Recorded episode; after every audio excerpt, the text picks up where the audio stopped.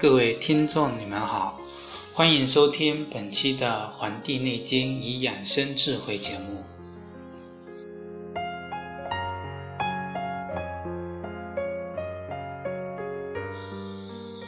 本期节目呢，已经是距我们《黄帝内经与养生智慧》电台播出到现在的第七十期的节目了。在这七十期节目的学习当中，大家有没有能够把学问给掌握了呢？曾子曰：“传不习乎？”所传授的道理，能够去反复的去学习了吗？在这里做一个小小的总结。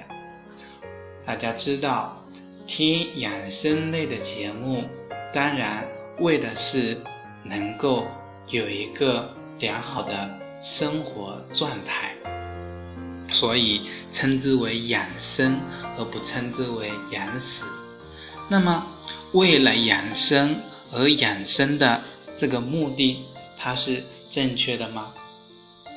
最近看了一些报道啊，发现很多为了学习养生方法的人啊，很多。都十分之三的人都有可能是被养生的观念所误导，导致死亡的，那么就占了百分之三十了。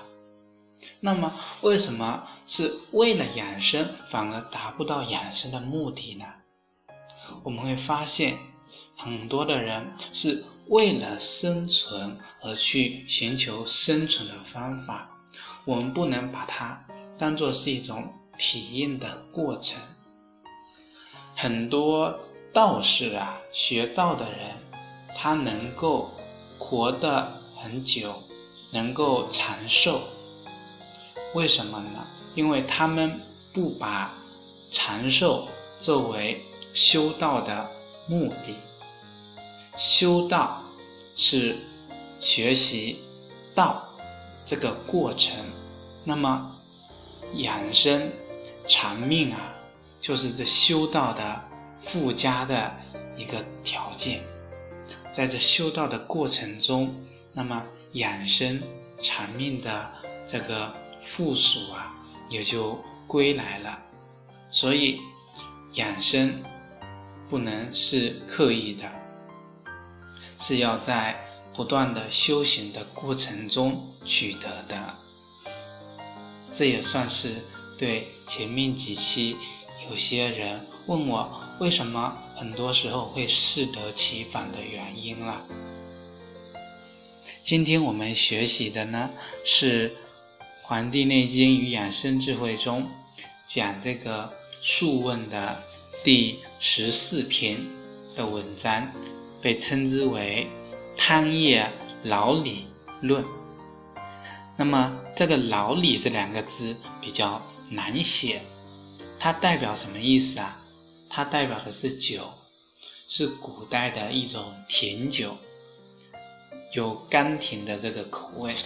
那么古代我们知道没有酒精这样的东西，所以拿酒作为消毒、作为治病的一种药材，或者说是一种啊制剂。可以起到这个消炎治病的这个方法。这一篇啊，讲到皇帝问他的老师说，用五谷做成的汤液及这个老李啊，应该怎么样？他的老师回答说，必须要用稻米做原料，以稻杆做燃料，因为稻米之气完备。这个稻杆啊，又是特别的坚韧。那么皇帝问了：“何以见的呢？”那么他的老师岐伯说：“这个道啊是秉天地之和气，生长于高下适宜的地方，所以得气最完。收割在秋时，其这个杆啊最结实。那上古时代有学问的医生，把这些制成汤液跟老李呀，但虽然治好了，却备在那里不用，是什么道理？啊，把它储存起来。那么古代呢，这些医家把这些做成的这些汤液跟老李啊，把它备起来呢，是为了以备万一。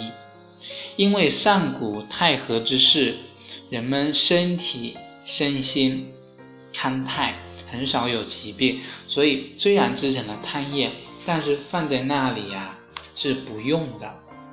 到了中古时候啊。那么养生之道就开始稍衰了，人们的身心啊也比较的这个虚弱，因此啊外界的邪气呢时常能够趁虚伤人，但只要服些这些汤液老李啊，病就好了。那么皇帝又问：现代的人虽然服了这些药材啊，而病不得好，这是什么缘故？那么，岐伯说，现在的人和中古时代又不同，一有了疾病啊，必须要用药物内服，用砭石、用针灸外治，其病才能痊愈。那么，这个一个病情啊，发展到了形体闭坏、气血这个衰尽的地步，治疗就没有办法见效，这是什么原因呢？那么。这个跟我们现代呀，抗生素、激素类的药用多了，这个这个病理啊产生了抗体、耐药性，这些也是一方面。那么，皇帝的老师他怎么回答呢？他说：“这是因为病人的这个神气已经不能发挥它应有的作用的关系。”那皇帝问：“什么叫神气不能发生它应有的作用呢？”他老师说：“这个真实治病啊，这不过是一种方法而已。现在的病人的神气已经散越，治意已经散乱，纵然有好的方法，神气不起应有作用，而病呢不能好。况且。”那个病人的严重情况是已经达到精神崩坏、神气离去、荣卫不能再恢复的地步了。那为什么病情会发展到这样的地步呢？那就是由于不懂得养生之道。那么嗜好欲望没有穷尽，愁忧愁啊患难又没有止境，以至于个人的精神崩坏。那么胃气消散，溶血枯涩，所以啊，神气就不能有应有的作用了。所以古代人讲究精气神啊，这三个是非常重要的。那么外在表现出来呢，也是非常的清楚的。对治病上的方法，那不能起到应有的反应，那个病呢就不会好。所以皇帝说。凡病初起呀，固然是精微难测，但大致情况是必先侵入我们的皮肤，这称之为表症。现在呀，经过医生一看，都说是病已形成，而且发展和愈后很不好，用针石还不能治愈，吃了汤药啊，亦不能达到病所，就不能达到病的所在的位置。我们称之为病灶。那么现在的医生啊，能懂得法度，操守术数，与病人像亲戚兄弟一样这么亲近。那么连声音的变化每日都能听到，五色的变化每日都能看到，然而病却不好，这是不是治疗的不早呢？那么他的老师说了，这是因为病人为本，医生为标。病人的医生不能很好合作，那么病邪就不能克制。道理就在这里。我们发现他整个论述的过程啊，是一步步的推进，通过假设，然后得出一定的啊问题，然后提出这个解决的方法的。我们可以看到，治病为什么从一开始的汤液到后来服。药后来又服药了，可是又在表面了，又不能治好，这一个内内外因的关系都可以在这里反映出来的。那么皇帝说了，有的并不是从外表毫发而生的，是由于五脏的阳气衰弱，以致水气充满了皮肤，而阴气独盛。那么阴气阴气啊独居于内，则阳气啊更耗于外。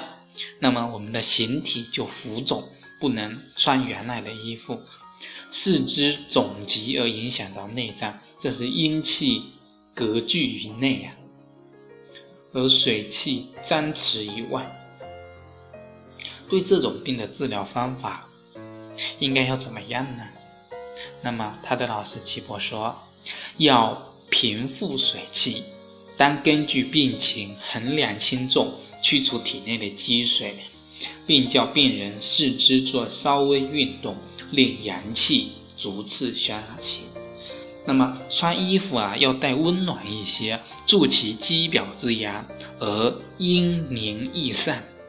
用谬刺方法，针刺肿处，以水蓄水，以恢复原来的这个形态。用发汗和利小便的方法。开汗孔，泄膀胱，使阴经归于平复，五脏阳气不舒，以疏通五脏的淤积呀。这样呢，那么人的精气就自然的生发了，形体就强劲了，那么骨骼与肌肉就恢复了常态。所以啊，他这个这一段啊，是告诉我们人体湿气过重。那么淤积起来的积水呀，是由于阴气割据于内，阳气浮于外。那怎么样的治疗的方法？那么他已经告诉我们一整个方法，要多穿一些衣服啊，要要通过谬刺的这个整法呀，还告诉我们要泻下，要把汗发出来，要利小便。那么整个过过程啊，也就是正气恢复的过程。那么，正气恢复了，病也就好了。嗯，那么感谢大家收听本期的《黄帝内经与养生智慧》节目，也欢迎大家加入我们的《黄帝内经与养生智慧》的 QQ 群，群号呢在上期的节目中。谢谢大家的收听，咱们下期再会。